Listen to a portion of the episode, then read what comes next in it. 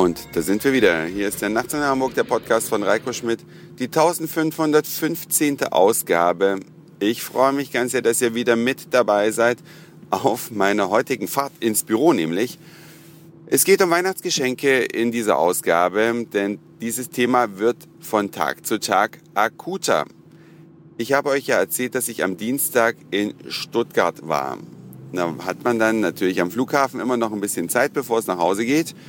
Also schaut man möglicherweise, ich zumindest, durch die Shops, die da immer so sind, wenn man also eingecheckt ist, wenn man die Kontrolle des Handgepäcks hinter sich gebracht hat, dann sitzt man ja immer nur am Gate herum.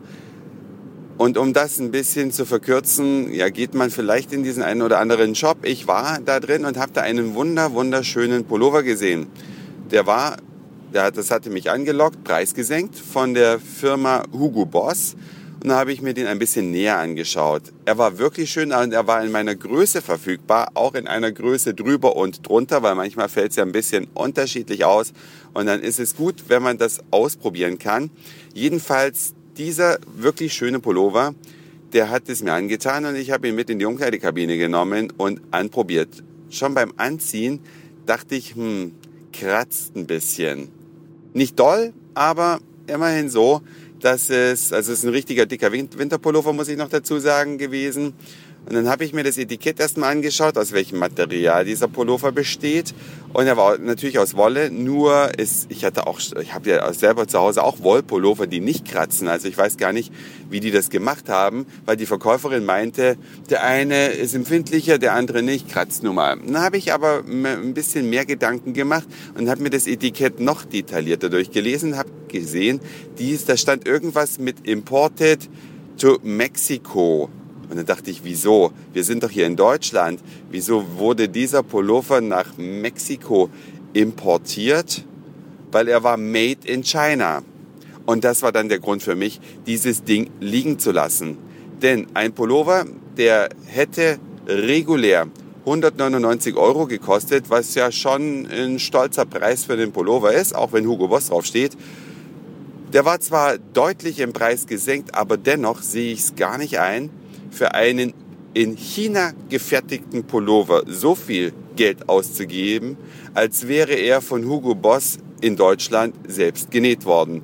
Ja, in Deutschland sitzt der Hugo Boss in Metzingen und das hat mich dann schon ein bisschen enttäuscht. Ja, das Hugo Boss Pullover von der deutschen Firma Hugo Boss für einen Preis, als wären sie wirklich in Deutschland gefertigt, dann tatsächlich in China zusammengenäht werden.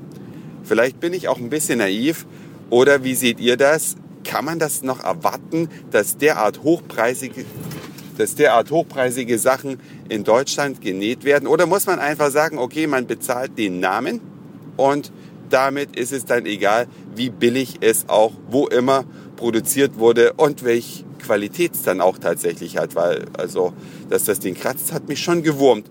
Denn eigentlich wollte ich es haben, weil es schön ist. Bin sehr gespannt über eure Kommentare oder auch E-Mails zu dem Thema. Wie ihr mich erreicht, seht ihr auf der Homepage www.nachtzugnachhamburg.de. Und was leider ein sehr, sehr weit verbreitetes Geschenk zu Weihnachten ist oder zumindest in den vergangenen Jahren war und dieses Jahr wird das nicht viel anders sein, sind Smartphones aller Art. Das iPhone hat der ganzen Welt gezeigt, wie ein Telefon aussehen muss. Und natürlich gibt's das iPhone mittlerweile auch von Samsung, von HTC, von allen möglichen anderen Firmen mit äh, vielleicht vergleichbarer, vielleicht auch nicht ganz so hoher Qualität. Aber das spielt jetzt gar keine Rolle, denn nach wie vor sind Smartphones ganz, ganz beliebte Geschenke. Und vielleicht habt ihr auch euch überlegt, ob ihr vielleicht euer Mann ein Smartphone schenkt, weil meistens sind ja die Männer, die die auf die Dinge abfahren, vielleicht mehr als Frauen, vielleicht ist das aber auch Klischee-Denken von mir, vielleicht freuen sich ja auch alle Frauen genauso sehr über Smartphones. Jedenfalls muss man sich aber ganz genau überlegen, welches man kauft und bei welchem Netzanbieter. Es gibt die ja mittlerweile bei allen, also E+, O2, Vodafone und natürlich auch die Deutsche Telekom bietet diese Teile an und man kann dabei sehr viel falsch machen.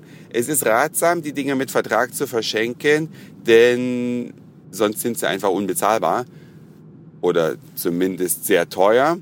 Und da muss man dann schauen, welches Netz wählt man für das jeweilige Smartphone. Und hier trennt sich ganz schnell die Spreu vom Weizen. Man darf natürlich nicht erwarten, dass die billigen Netze wie E Plus und O2 genauso gut sind wie die teuren Vodafone und Telekom. Das ist ein Irrglaube. Auch wenn die Werbung uns überall was anderes erzählt, kann es jeder im Internet schnell nachgoogeln, welch massive Probleme O2 hat. Ja, ist ja ein sehr günstiger Anbieter, ist deswegen sicherlich nicht ganz unbeliebt, aber was nützt ein billiges Netz, wenn dann die Telefone nicht funktionieren, frage ich euch. Es gibt ein Riesenproblem in ganz Deutschland, könnt ihr unter Spiegel Online, unter allen möglichen anderen äh, Webadressen nachlesen, die seriöse Informationen verbreiten. O2 hat ein Problem und zwar ein gewaltiges. Die O2-Handys zeigen an, sie hätten vollen Empfang, aber wenn man angerufen wird, klingeln die Dinge einfach nicht.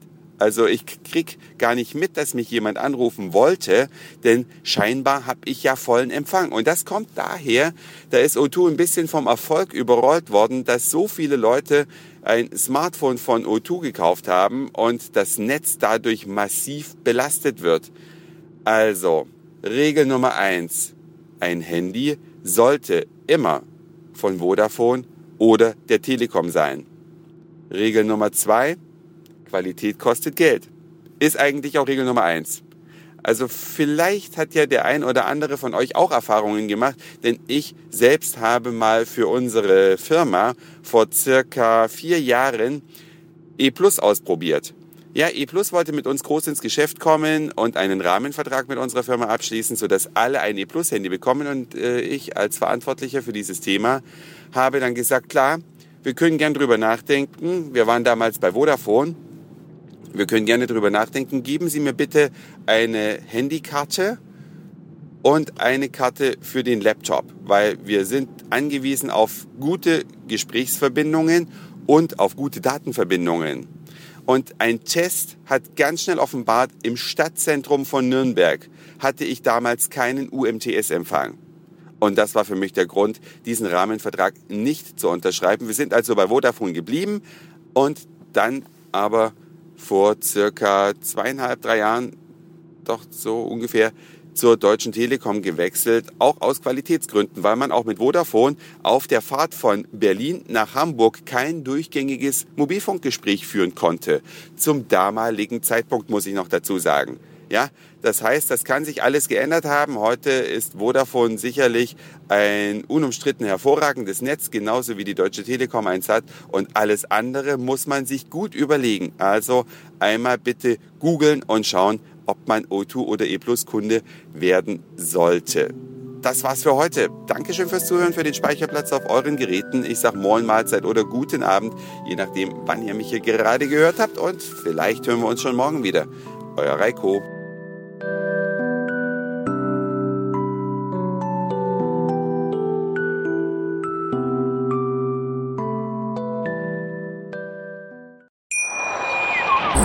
Schatz, ich bin neu verliebt. Was? Da drüben. Das ist er. Aber das ist ein Auto. Ja, eben. Mit ihm habe ich alles richtig gemacht. Wunschauto einfach kaufen, verkaufen oder leasen. Bei Autoscout24. Alles richtig gemacht.